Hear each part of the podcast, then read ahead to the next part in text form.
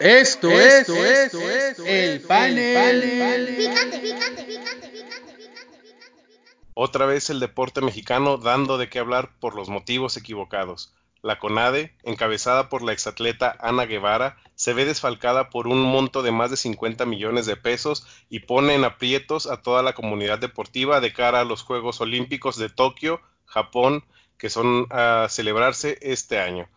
Este y otros temas en esta edición de su panel de confianza. El panel picante está al aire y por hoy nadie lo puede remediar. Comenzamos. Rata inmunda, animal rastrero, escoria de la vida, adefesio mal hecho. Infrahumano, espectro del infierno, Maldita sabandija, cuánto daño me has hecho. Alimaña, culebra ponzoñosa, desecho de la vida, te odio y te desprecio. Rata de dos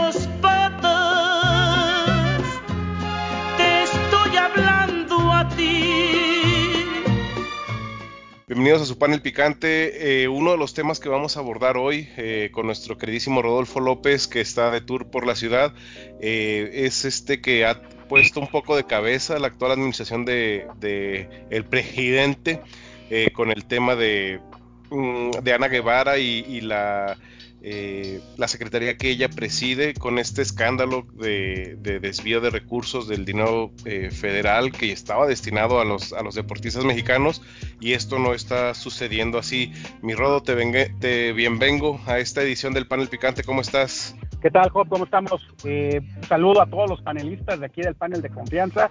En efecto, una grabación poco común porque eh, el día de hoy, bueno, sí tengo ahí, ando, ando yo pasándome aquí por la ciudad de Guadalajara, pero con un tema, este, Hop, muy importante y un tema que, que puede impactar deportiva, financiera, política y, y este, y bueno, todas las atenuantes que tiene, ¿no? Eh, vamos a dedicarle este cuchillo de Herrera del día de hoy a este caso tan severo como el de Ana Guevara, este, por, no sé tú eh, ¿dónde, dónde eh, quieres empezar? Tú dime y, vamos desmenuzando el tema, ¿no? Pues mira, es, eh, esto es político, pero pega obviamente en lo deportivo por el tema de, del desvío de, estos, de estos recursos. Eh, fue básicamente no fue mencionado en ninguno de los medios. Esto empieza a tomar un poco de fuerza desde que Proceso, la revista Proceso, da a conocer el, este reportaje. Ha, sido una serie, eh, como miniserie de reportajes que empezó a liberar Proceso, en los que eh, en uno de ellos decía que sostenía que Ana Guevara conocía de los resultados de la auditoría de la Secretaría de la Función Pública desde septiembre pasado y que omitió tomar cualquier acción para corregir. Por ahí también se hablaba un poco de, eh, de, facturación que, podría ser falsa. Y bueno, este desvío es nada más y nada menos que de 50 millones de, de pesos. Me parece pues penoso, uno, gravísimo, dos y bueno, le pegan al perro más flaco, se le ponen todas las pulgas, ¿no? Entonces viene a, darle eh, mucho, mucho peso, mucho, mucho valor a esta, a esta denuncia básicamente que se hace a través de los medios. Y bueno, ¿cuál es tu punto de vista, Rodo? Fíjate que y acabas de mencionar un punto muy importante. El primero es la parte de las omisiones. Ana Guevara omitió este tipo de situaciones cuando conocía el resultado de estas auditorías. Cuatro elementos de alto nivel de la CONADE están involucrados en esta situación. Ana Guevara también ha tenido acusaciones graves de desencuentros con ciertos deportistas. No olvidemos el caso que tuvo con Paola Espinosa, con María del Rosario también tuvo enfrentamiento. El caso, por ejemplo, del esgrimista no tengo el nombre, sinceramente, pero que se fue a Kazajstán a la representación de, ese país porque no estaban apoyando la clasificación. Paola Piego, gracias. Entonces, eh, el caso de ella, un caso escandaloso, digo, a final de cuentas, Paola no pudo clasificarse por este país a, a Juegos Olímpicos, Pero aquí hay algo muy importante y, y este escándalo golpea y va a golpear lo deportivo porque ya viene Tokio, el verano está a la vuelta de la esquina y Tokio va a ser representado por estos atletas en los cuales siempre se habla de que, híjoles, es que pues no hay recursos, es que estamos boteando, es que estamos pues pidiendo cooperación, ¿no? Para nuestro boleto de avión. Y pues, ¿dónde están esos 50 millones, no? Es, gravísimo. La investigación que hace Proceso es exhaustiva. En el último número de esta revista es donde aparece esta situación. Creo que es un hecho, o sea, más bien considero que Ana Guevara debe de salir de la CONADE y no solo eso, llevar un proceso penal por eso. Sí, estoy de acuerdo, Rodo, con, con, la parte penal, porque este, este delito, estos delitos ya califican como fuero, no, no son fuero común, ya es fuero eh, federal y es penal el por desviación de recursos públicos, ¿no? De la federación.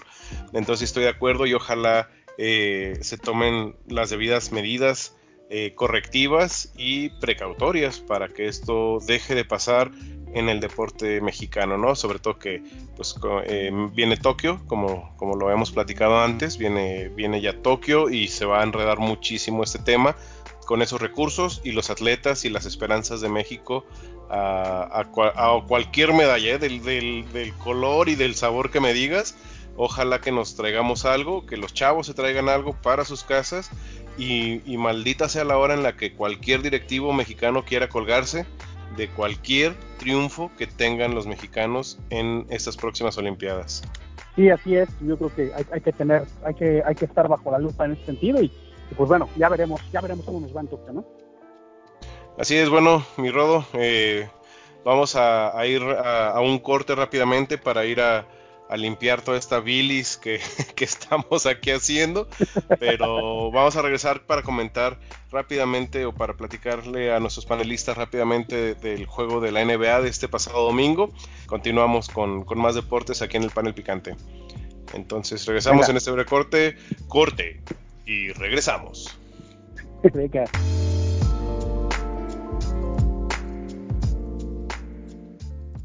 Regresamos aquí al panel picante, eh, como lo comentamos en el bloque anterior, vamos a platicar rápidamente de la NBA, que el domingo pasado tuvo su juego de estrellas. ¿Cómo lo viste, mi Rodo? Fíjate que, hacía mucho tiempo no me divertía en un juego de estrellas. ¿eh? Sinceramente creo que hubo muchas cosas muy importantes. Vi cosas que en la vida me iba a imaginar que iba a observar. Competitividad, jalones, jalones y jalones y reclamaciones, ¿eh? Todo es fiesta, en años pasados todo es cotorreo, inclusive poco compromiso de los jugadores por llenar un requisito, pero la forma en la cual eh, en este caso le dieron esta, este nivel de competitividad a la, al juego de estrellas, me encantó, me fascinó, creo que es el mejor juego de estrellas que he visto en mi vida, no sé tú qué piensas, Jota. Sí, me gustó mucho este, este juego de estrellas también. Ya tenía varios años que estaba, pues sí, aburridón.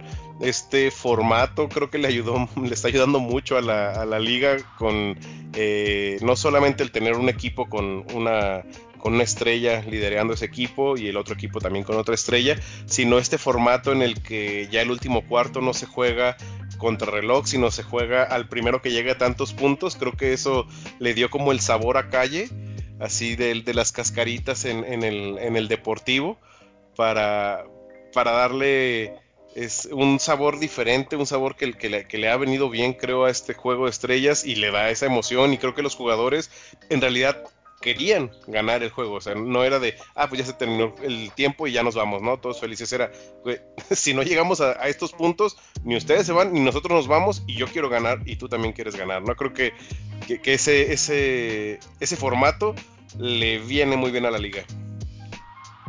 El formato, el, por lo que escuché de, del coach Morales, el formato fue traído de la liga de la liga de desarrollo de la NBA que se juega en verano.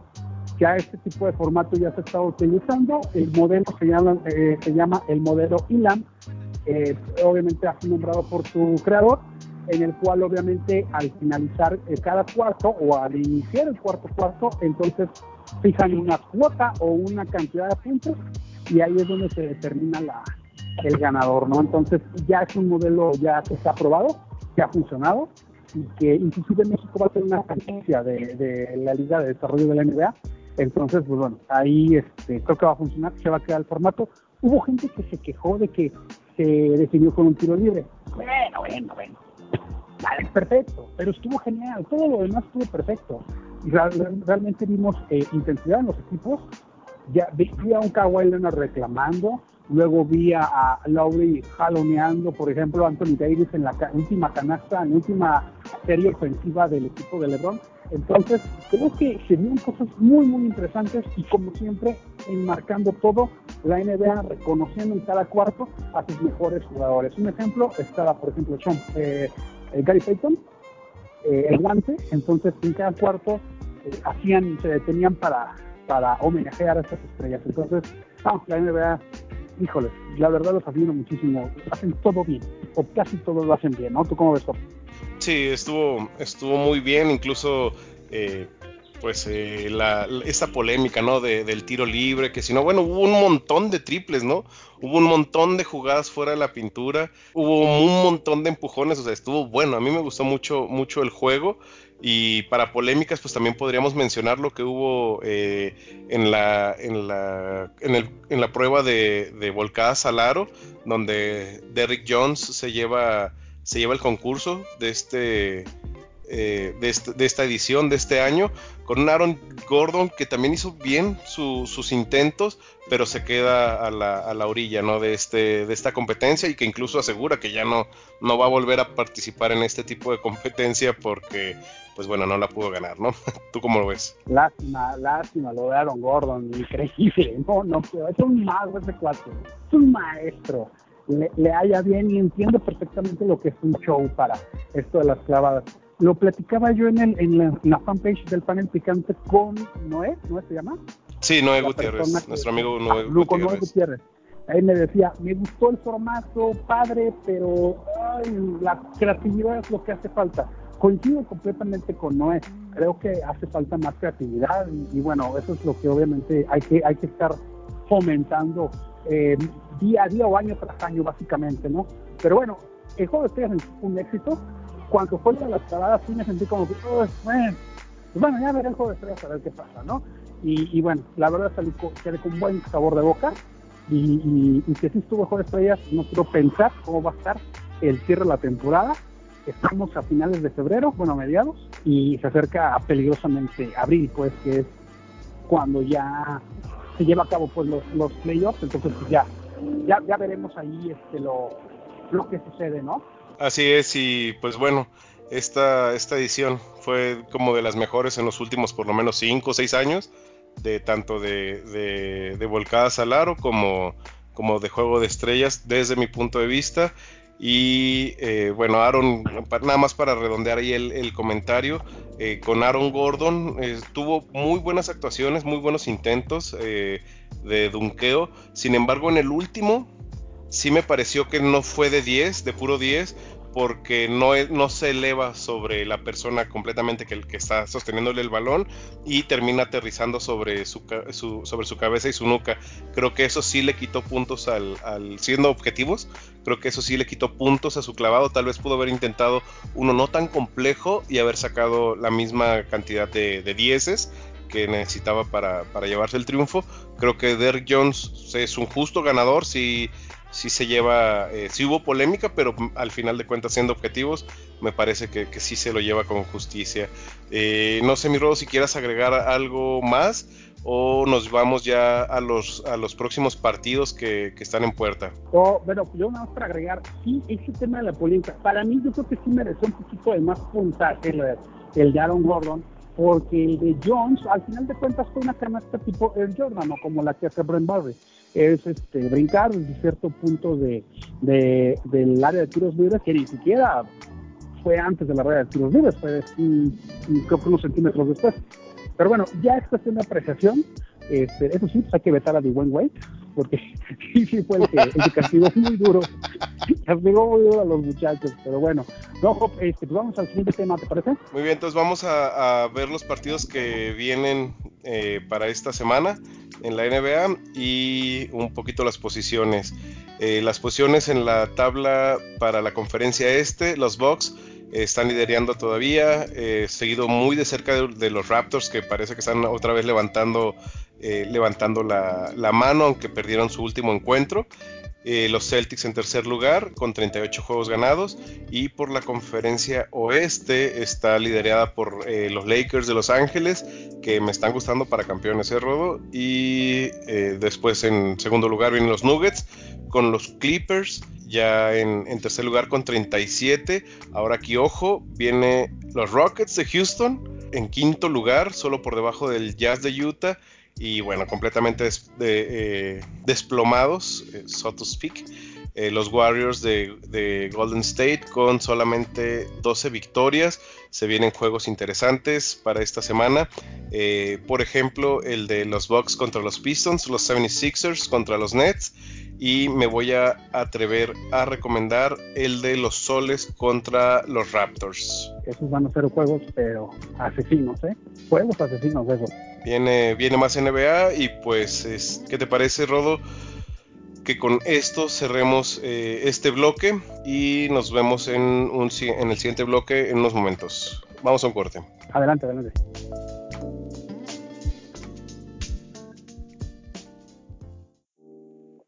Bueno, regresamos eh, a este su panel picante.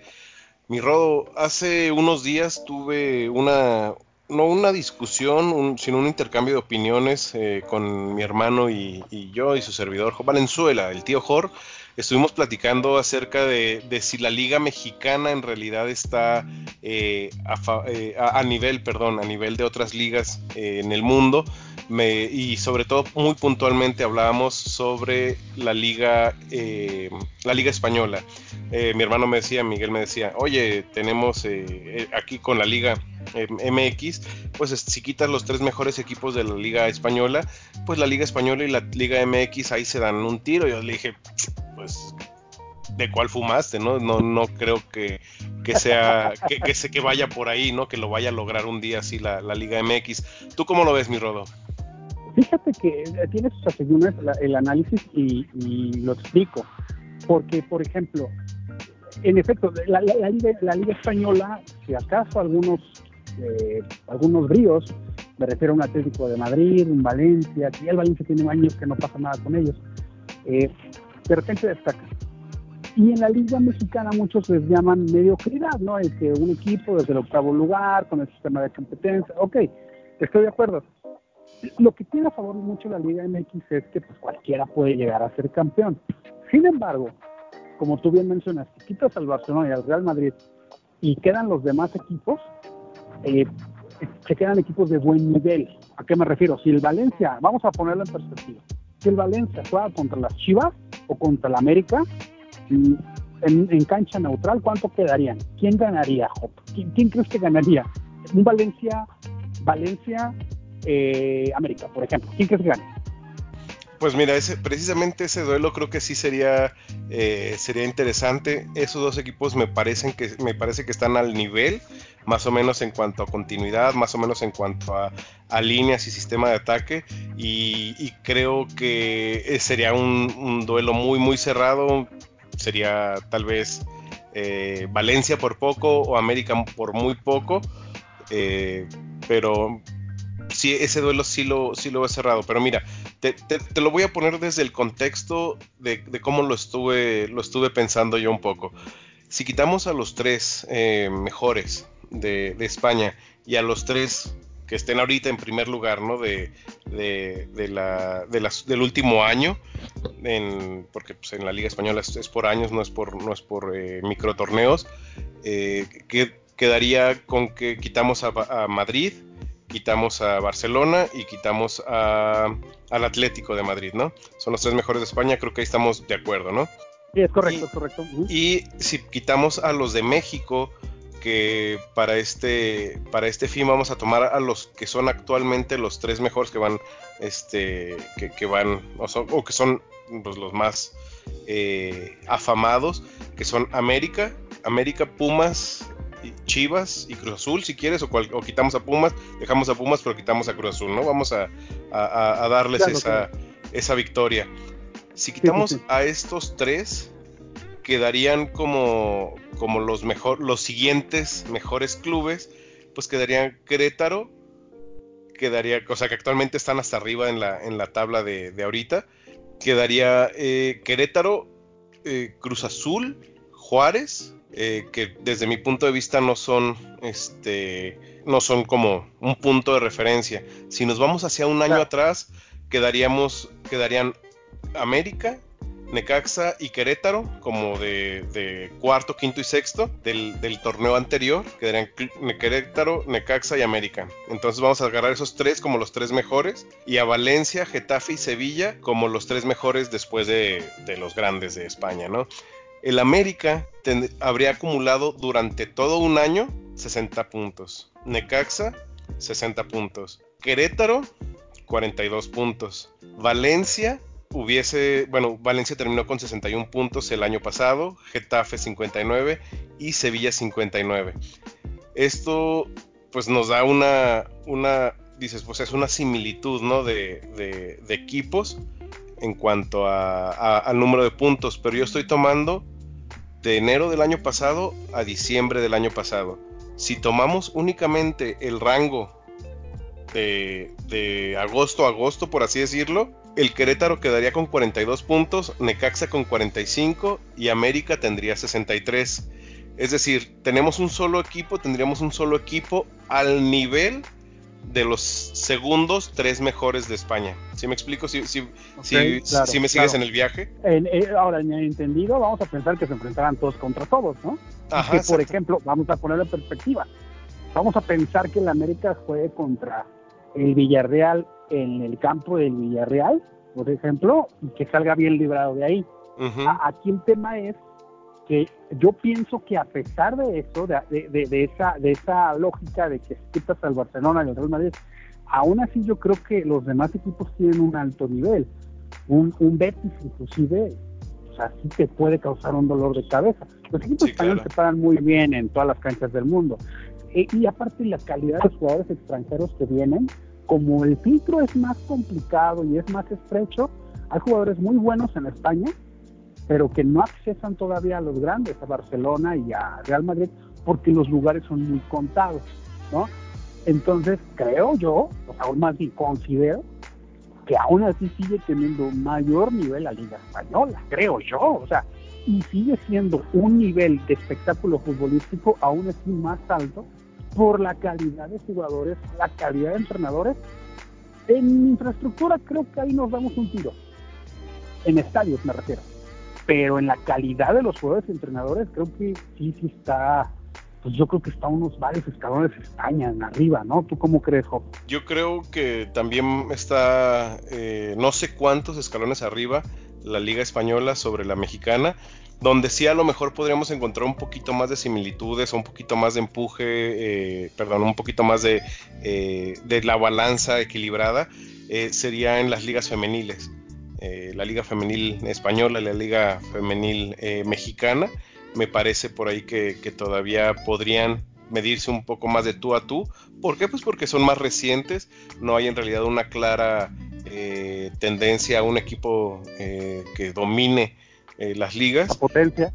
Ajá, pero aún así creo que, que, todavía en el, la liga que pertenece, que pertenece a España, eh, me parece que todavía es un poco más eh, versátil, un poco mejor, un poco más fuerte, no, no, y no estoy siendo malinchista, sino por el simple hecho de que ya están importando jugadoras, es decir, están haciendo crecer su, su, capacidad futbolística con las chicas, entonces me parece que incluso podría ser hasta un poquito mejor, pero no mucho. Entonces sí creo que la Liga Mexicana Española, y, perdón, la mexicana y la española en el aspecto femenil son más parejas. En la varonil me parece que, que sí es una, una cosa más clara, ¿no? Del dominio español. Y no, y aparte otra cosa, en la Liga Española hay que ser, hay que ser honestos. Marca tendencia en muchas cosas, marca tendencia en formaciones tácticas, en jugadores, en contratos de televisión, en la publicidad de sus equipos, en sus canales deportivos, pues marca tendencia. Entonces, en ese sentido, en el fútbol varonil sí, sí, hay una brecha todavía amplia, y en el femenil, pues creo que en general hay muchos países que todavía les falta avanzar, obviamente como al nuestro, como a la Liga Mexicana MX, pero ahí van, ahí van las ligas. Sin embargo, creo que creo que en cuanto al tema de espectáculo y el nivel de competencia, pues tiene sus tiene sus cosas buenas la Liga Mexicana contra la española, pero en general en cuanto a nivel, eh, como platicábamos, pues sí, sí, sí, sí, hay, hay una brecha, mi querido Ahí, creo que hay una brecha muy, muy importante. Pues sí, creo que, que sí logramos un acuerdo. Pensé que íbamos a diferir un poco más, pero creo que sí llegamos a, un acuerdo. Eh, mi Rodo, ¿qué te parece que con esto que, acabamos de comentar eh, nos vayamos a un corte y ya que estamos hablando las chicas, regresemos a eh, los resultados del fútbol femenil en México? y otros detalles que incumben a nuestro deporte nacional. Perfecto, Job, me parece excelente.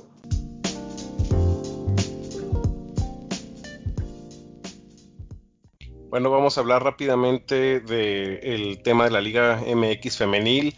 Hubo eh, partidos durante el fin de semana pasado donde resaltan eh, Tigres de la Universidad eh, Autónoma de Nuevo León con su victoria ante Pachuca, un 3 por 1. Las Chivas Rayadas de Guadalajara eh, le ganan a Tijuana 4 por 1.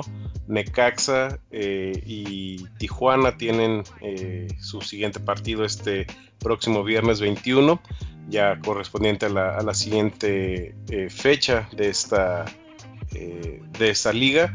Y bueno, en la tabla general, América sigue liderando la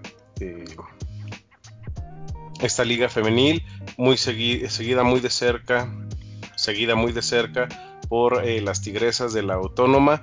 Y bueno, nuestro equipo que habíamos estado echando porras durante las últimas tres semanas, el Puebla, está cayendo hasta la sexta posición, eh, ha perdido eh, dos de sus últimos tres encuentros, entonces por ahí las poblanas bajando un poco el ritmo. Y quienes llevan un muy buen paso pues son las Tigresas en segundo lugar, Atlas está en tercer lugar ganando sus últimos dos encuentros y Monterrey en cuarto lugar eh, empatando eh, su encuentro de la eh, semana pasada. Para este fin de semana se vienen buenos juegos, se viene el América Toluca, se viene un Cruz Azul Morelia y el clásico tapatío Chivas de Guadalajara contra el Atlas en su versión femenil. Son los equipos que, y encuentros que vamos a seguir durante este fin de semana para que estemos todos pendientes de esta, estas ediciones para, para que estemos todos pendientes y es buen fútbol ¿no? que vamos a ver este fin de semana de parte de las chamacas de la liga femenil. Vamos a hacer un pequeño breve descanso esperando eh, reconectarnos con el señor Rodo y volvemos a este panel de confianza.